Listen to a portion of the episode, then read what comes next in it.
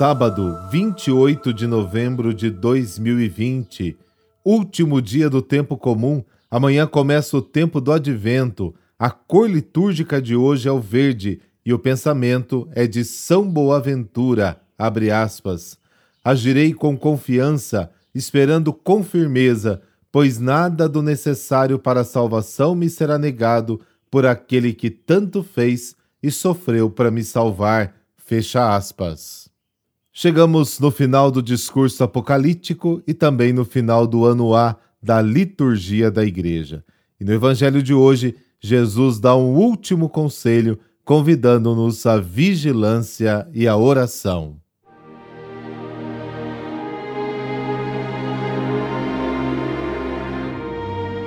Lucas, capítulo 21, versículos de 34 a 36. Naquele tempo disse Jesus aos seus discípulos: Tomai cuidado para que vossos corações não fiquem insensíveis por causa da gula, da embriaguez e das preocupações da vida, e esse dia não caia de repente sobre vós, pois este dia cairá como uma armadilha sobre todos os habitantes de toda a terra. Portanto, ficai atentos e orai a todo momento, a fim de terdes força para escapar de tudo o que deve acontecer e para ficardes em pé diante do Filho do Homem. Palavra da salvação. Glória a vós, Senhor.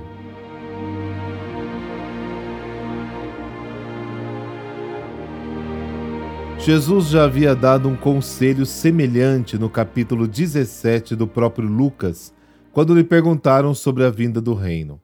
E na ocasião, ele disse que seria como um raio ou seja, de repente, sem aviso prévio. Portanto, as pessoas devem estar sempre atentas e preparadas.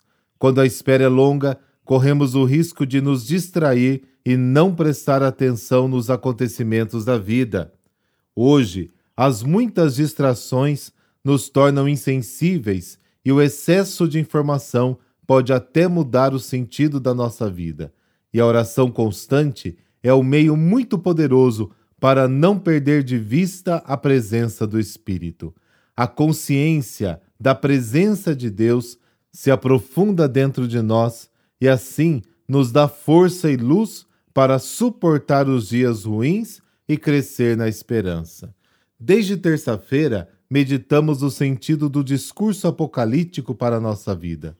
Os três evangelhos sinóticos, Mateus, Marcos e Lucas, retratam este discurso de Jesus, cada um à sua maneira. O importante agora, caríssimos irmãos e irmãs, é concentrar a nossa atenção na proximidade de Jesus. Ele deseja sempre estar conosco.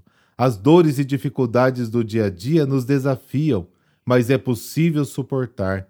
Procuremos dar testemunho da nossa fé na Boa Nova anunciada por Jesus. A história está nas Suas mãos, assim como a vida de cada um de nós vivemos hoje com esta verdade.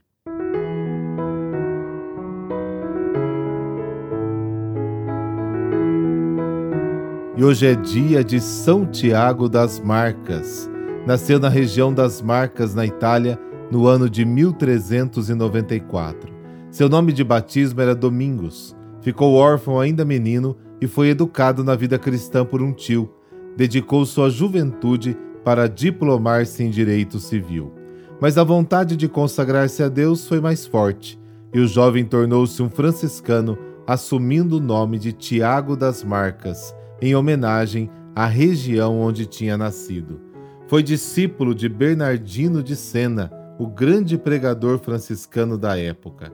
Tiago das Marcas consagrou sua vida à pregação. Percorreu toda a Itália, a Polônia, a Boêmia, a Bósnia e depois foi para a Hungria, obedecendo a uma ordem direta de Roma. Permanecia num lugar apenas o tempo suficiente para construir um mosteiro novo ou, num já existente, restabelecer a observância genuína da regra da ordem franciscana. Viveu em extrema penitência e oração, oferecendo seu sacrifício a Deus para o bem da humanidade, sempre tão necessitada de misericórdia. Fazia jejuns tão severos que precisou receber o sacramento da unção seis vezes. Ainda assim, chegou à idade de 80 anos. Faleceu em Nápoles no dia 28 de novembro de 1476. Por intercessão de São Tiago das Marcas, dessa bênção de Deus Todo-Poderoso, Pai, Filho, Espírito Santo. Amém. Até amanhã.